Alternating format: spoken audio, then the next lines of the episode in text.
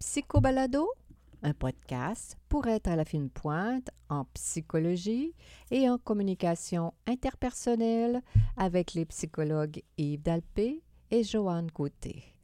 Alors, bonjour à vous tous. Aujourd'hui, en ce vendredi 22 mai 2020, le thème de notre émission porte le titre suivant. Qui tombe malade? Oh, dans cette période de COVID, cher ami, j'imagine que ça va intéresser bien les, personnes. Ça fait suite à la semaine dernière. Bien sûr. J'imagine, tu as de la suite dans les idées, mon Yves. Nous deux? Ah oui, mais disons que tu as une petite longueur. Il faut dire les choses telles qu'elles sont. Alors, dis-moi, Yves, quelles sont tes, idées sur euh, ce, titre percutant? Qui tombe malade? Est-ce. Euh, euh, les, Ça, on tombe pas malade par hasard. C'est le. D'accord. On tombe pas malade par hasard. Ce que tu veux dire, c'est si on est dans une période plus faible, plus vulnérable de notre vie, quelque chose comme ça. C'est on, notre système immunitaire euh, fait moins bien son travail et là, on se montre vulnérable. Pour donner un exemple, Joanne, euh, euh, dans les années 80, l'Ordre des psychologues avait fait circuler une espèce de feuille. Ici au Québec, les psychologues oui, pour nous, pour nous, pour les psychologues, oui. Et puis, on, pour montrer le lien entre la, médecine et la psychologie, la, santé et euh, ce qu'on vit euh, sur le plan psychologique. Par exemple, bon, on disait que, on affirmait que des recherches démontrent que les soins psychologiques contribuent à réduire significativement les coûts de la santé. Ben oui, je me rappelle de ça. Tu te souviens de ça? Ben oui. Euh, une autre citation les interventions en santé mentale contribuent à réduire de 33% en moyenne le recours aux services médicaux. Hmm. Une autre citation. C'est beaucoup, 33 c'est ben Oui, en effet. Euh, une autre citation. Les frais d'hospitalisation diminuent quand on ajoute des soins de santé mentale au traitement des maladies physiques. Une autre, environ 60 des visites aux médecins sont dues à des problèmes d'ordre émotif et non mhm. pas à des troubles physiques. Ça, ça, ça, veut dire qu'ils font euh, euh, un suivi psychologique. Une autre citation. Après des traitements psychologiques, particulièrement chez les gens de 55 ans et plus, on constate une réduction significative des dépenses pour les soins de la santé. Ah, je me rappelle clairement. Tu te souviens de ça, hein, ah, Joanne? Aussi, euh, des données préliminaires indiquent que même une psychothérapie de courte durée peut réduire de 47% le recours aux services médicaux. Alors, mm. ça, ça fait, ça fait quelque temps de ça. Je n'ai pas de statistiques, je n'ai pas de faits plus récents. Je suis certain que ça existe. Mais euh, je me suis référé à, ce qui était déjà euh, établi à, cette époque-là, dans les années 80. Alors donc, euh, j'ai, je vais enfiler, Joanne, avec le, un extrait de, d'une chronique que j'avais rédigée dans Le Soleil, dans le journal Le Soleil et, euh, et puis que j'avais intitulé Le modèle biomédical est périmé. C'était le titre de ton article. Le titre de cet euh, article-là. Depuis plus d'un siècle, le modèle biomédical dérivé de la théorie des germes de Louis Pasteur a mm-hmm. été la force dominante de la médecine occidentale, mais ce modèle postule que toute maladie est le produit d'une défectuosité biologique enclenchée par un agent pathogène mais cette approche réductionniste explique toute maladie en termes biologiques. Cette conception médicale a été très utile au début du 20e mhm. siècle quand les principales causes des décès étaient la tuberculose, la pneumonie, la grippe et la diarrhée. Toutefois, elle avait le fâcheux inconvénient de donner une perspective dualiste entre le corps et l'esprit en niant le rapport entre les deux pour expliquer la maladie. Ah, que c'est pas facile de toujours faire des liens entre ces deux parties-là de, notre dans notre existence. Le modèle biomédical exclut les facteurs psychologiques et sociaux pour n'inclure que les facteurs biologiques et la prise de médicaments y est privilégiée. Bien sûr. Mm. Euh, alors, c'est d'actualité euh, en ce qui euh, en Présentement. présentement avec l'affaire du, Du COVID, du COVID. On en a parlé la semaine dernière. On- alors, c'est un peu en lien cette semaine. On va prendre ça sous un autre angle. Ainsi, près des deux tiers des Américains consomment des médicaments et plus de 90 des gens de plus de 65 ans. Oh là là, c'est beaucoup de monde, ça, avec euh, Ouais. la médication. croyable. Le coût des médicaments est passé de 65 milliards de dollars en 1996 à 271 milliards en 2010. Imagine en 2020, 20 ans, plus, 10 ans de plus. Oui, c'est sûr que c'est encore plus. Dû- Dans ce système, les problèmes mentaux ou comportementaux ne sont pas considérés comme réels ou sont dévalorisés, ou encore ils sont soignés Mhm. aussi par des, par des Mhm. médicaments dont le coût excède à eux seuls le coût combiné de tous les soins donnés par les médecins, les psychologues, les intervenants de toutes sortes. Attends une minute, c'est Ouais. de l'argent, ça? Oui, c'est énorme. C'est comme si on mettait l'énergie à la mauvaise place. Ouais, Colin. c'est ça, là. Ce modèle biomédical est pourtant dépassé puisque les gens meurent aujourd'hui davantage de maladies chroniques, euh, comme les crises cardiaques, le cancer, les AVC. Euh, presque 50% des Américains ont une maladie chronique.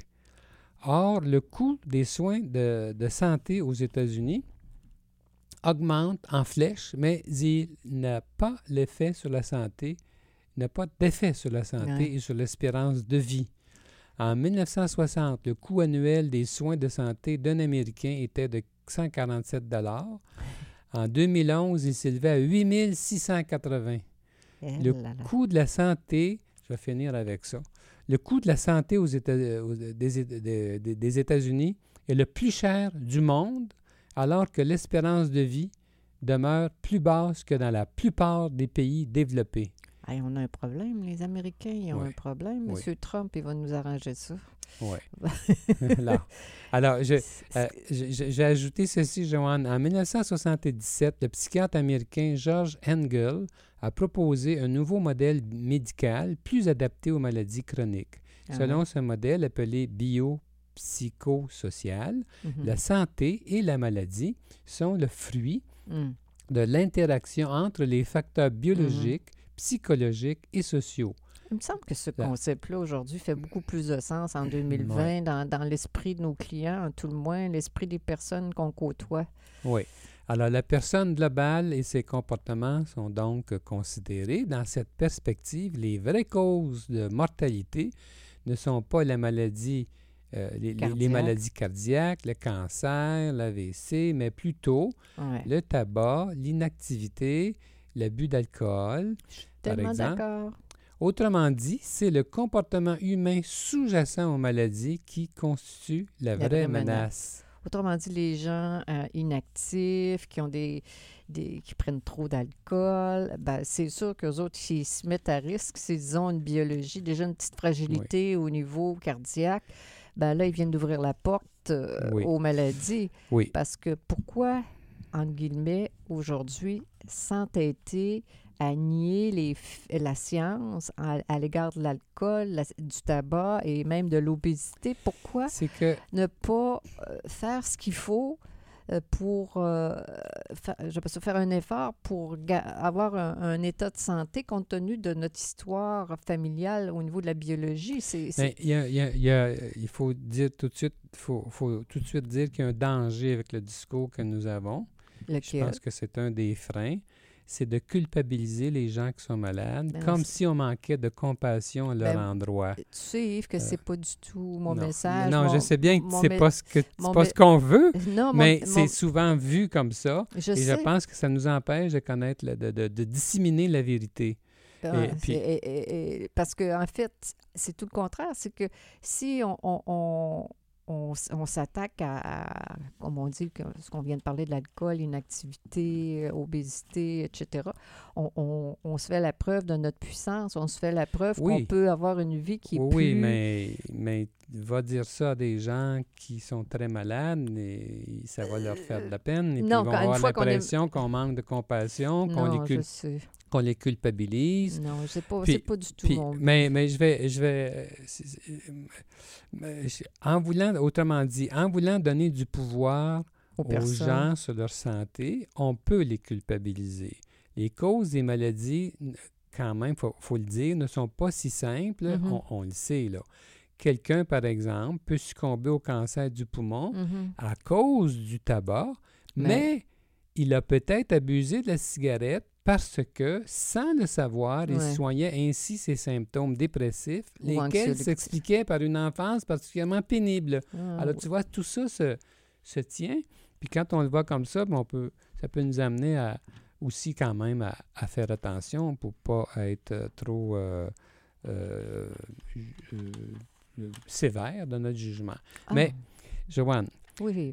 Là, où je voulais en venir, si on répond encore, si on répond d'une autre façon à la question qui tombe malade, il y, a, il y a beaucoup de recherches qui font des liens avec des attitudes, avec du vécu, avec les personnalités, tout ça. C'est, moi, je trouve ça très intéressant. Euh, par exemple, on sait que euh, le stress qui amène euh, euh, l'hormone du cortisol, le, cortisol, euh, à, croître ses, effets euh, délétères dans le mm-hmm. corps. Hein. on le sait que ça, a toutes sortes d'effets mm-hmm. néfastes. Puis, entre autres, si on fait un, lien avec la théorie de l'attachement, mm-hmm. on sait que les gens qui ont des attachements anxiogènes, par exemple, ben, ils vont être plus, plus portés à développer justement du stress et puis ainsi de suite, ça va les amener à être plus malades. Alors, c'est aussi, aussi, en lien, là. C'est ben, un exemple, là. Alors, euh, bon, qu'est-ce que dit la recherche euh, sur les... Quelles sont les bonnes attitudes ou les bons états d'esprit, tout ça? Euh, il y a beaucoup de recherches, il y a beaucoup... les personnes intéressées, par exemple, euh, qui voudraient euh, vérifier des choses, euh, dans mon livre Health and Social Relationships, un livre américain. Alors, je, suis, bien documenté, là. oui, si vous verriez tous, les, tous les livres qui sont sur le pupitre actuellement, hein, oui. Oui. Ça fait. Euh, le livre dont j'ai parlé la semaine dernière, que j'ai tant aimé, de, euh, du euh, professeur d'université Blair Justice, un professeur américain qui a écrit un livre qui s'appelle en anglais Who Gets Sick, hmm. qui devient malade? Et puis j'en ai un autre que aussi que j'ai trouvé fascinant, qui avait été écrit par un psychiatre qui s'appelle Bernie Siegel, mm-hmm. dont le titre était Love, Medicine and Miracles. Alors, c'était ça. Bon, il, y a, beaucoup de, ce genre de, bons bouquins qui rapportent des recherches, qui ne sont pas des idées euh, en l'air. Et bon, qu'est-ce que ça dit, tout ça? Euh, ben, ça dit que on a tout avantage euh, à être heureux. ben, je pense que c'est tout vrai, ça. Les attitudes, les pensées, la capacité à être, comment dire, en paix avec soi, être en paix avec les autres ne pas, comment dire, euh, faire ce qu'il faut pour diminuer notre anxiété, faire ce qu'il faut pour, euh, comment dire, avoir un esprit euh, pacifique.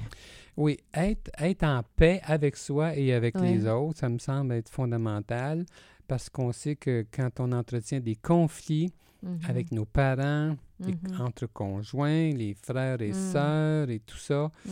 C'est parmi ce que de plus, de, de, de plus dangereux. C'est même dangereux.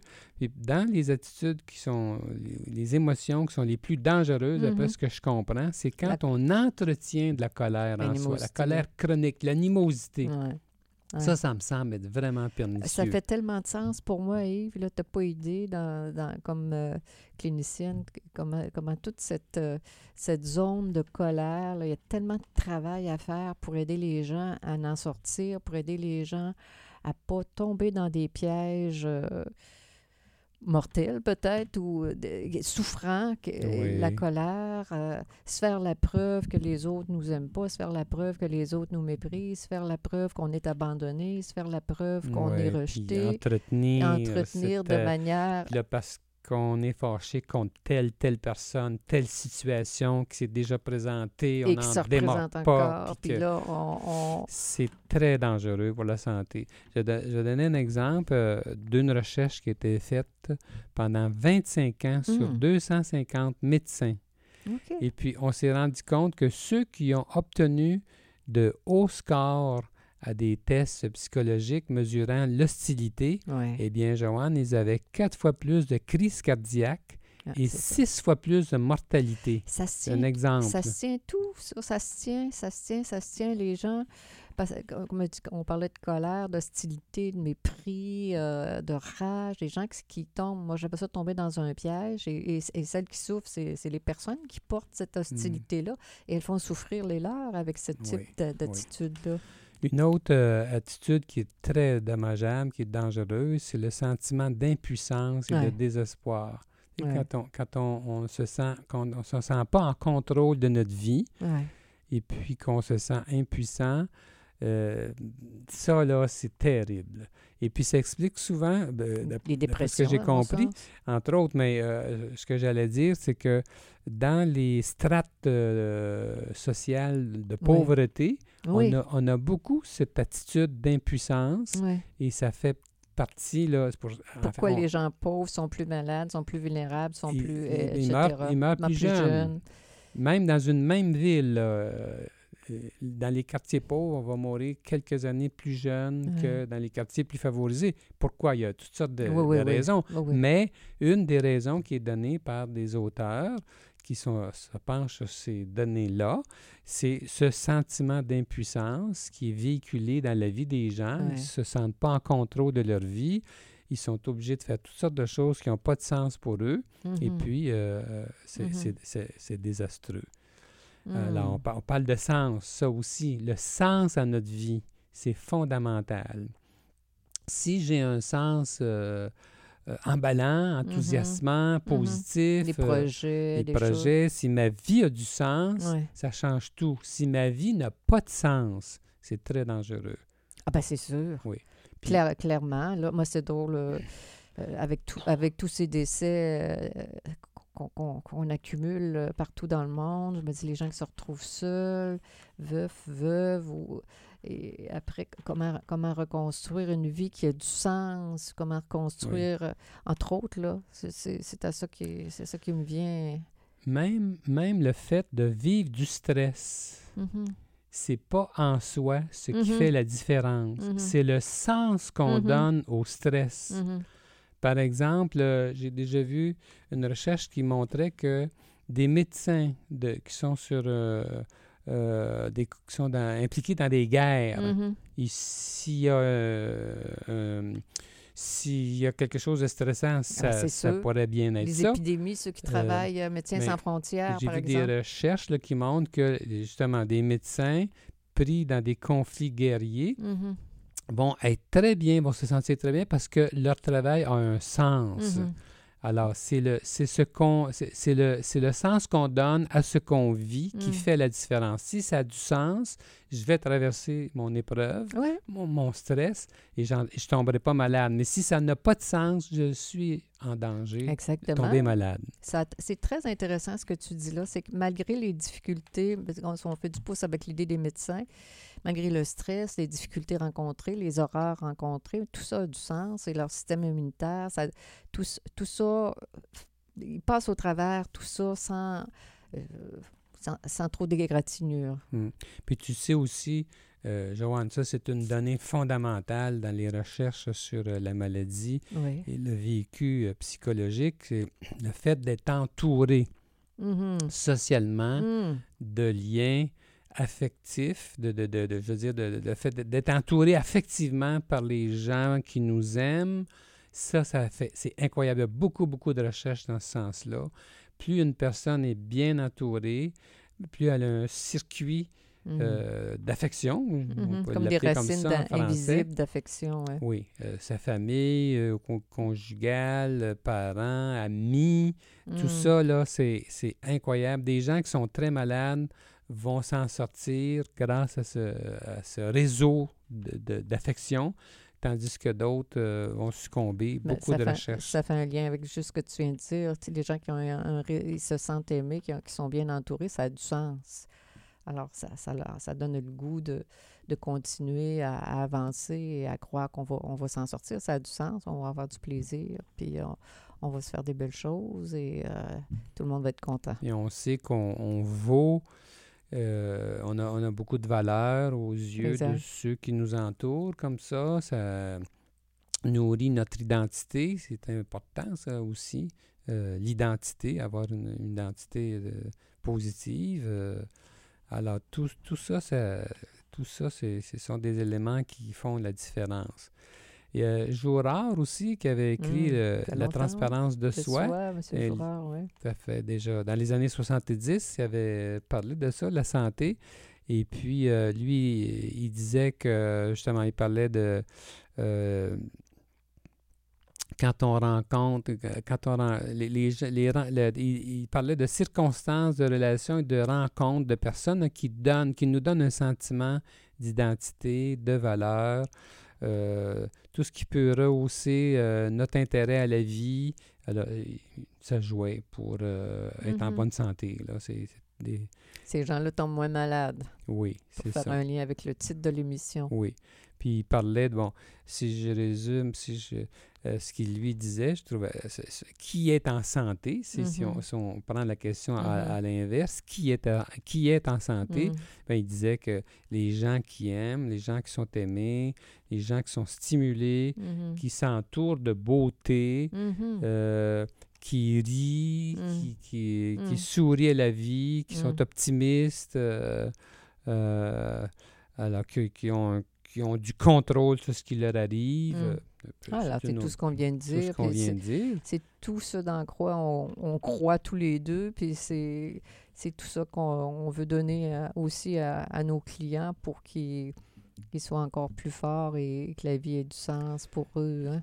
Oui, ben c'est comme oui, c'est que euh, la psychologie Mm. est vue comme une science de la santé. Mhm. C'est pas par hasard. Hein? euh, moi, j'y crois beaucoup. Ce qu'on fait quand on accueille les confidences de nos clients, euh, ben, mm, on est, on est en train de les aider à être en bonne santé. Ouais. C'est comme ça que je le vois, moi, là. Je suis un médecin de l'âme, mais, mais le, le- le médecin de l'âme, il a un effet sur le corps plus qu'on s'imagine. Oui, c'est ça. hein. Aider les personnes à, à dépasser leur peur, à à pas tomber dans des pièges de d'é- d'émotions négatives, comme ce qu'on a nommé tout à l'heure, et, plutôt euh, faire la paix euh, et, sentir que ce qu'ils font, ils se Alors, chers auditeurs, j'ai réalisé avant de d'envoyer euh, sur à travers les ondes d'internet cet épisode, j'ai réalisé qu'il y avait un petit, y avait eu un petit accro sur le plan technique.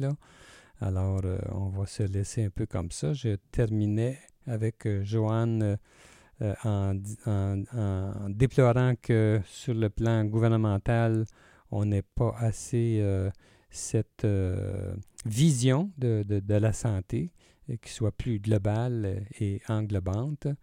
Et puis, euh, alors, euh, on terminait sur cette note. Et euh, donc, c'était Psychobalado avec les psychologues Joanne Côté et Yves Dalpé. Nous sommes psychologues cliniciens en pratique privée à Québec. Pour plus d'informations sur qui nous sommes, sur nos livres, nos services et nos podcasts, consultez notre site web www.dalpécoté.com. Bonne semaine à tous nos auditeurs et au plaisir de se retrouver la semaine prochaine.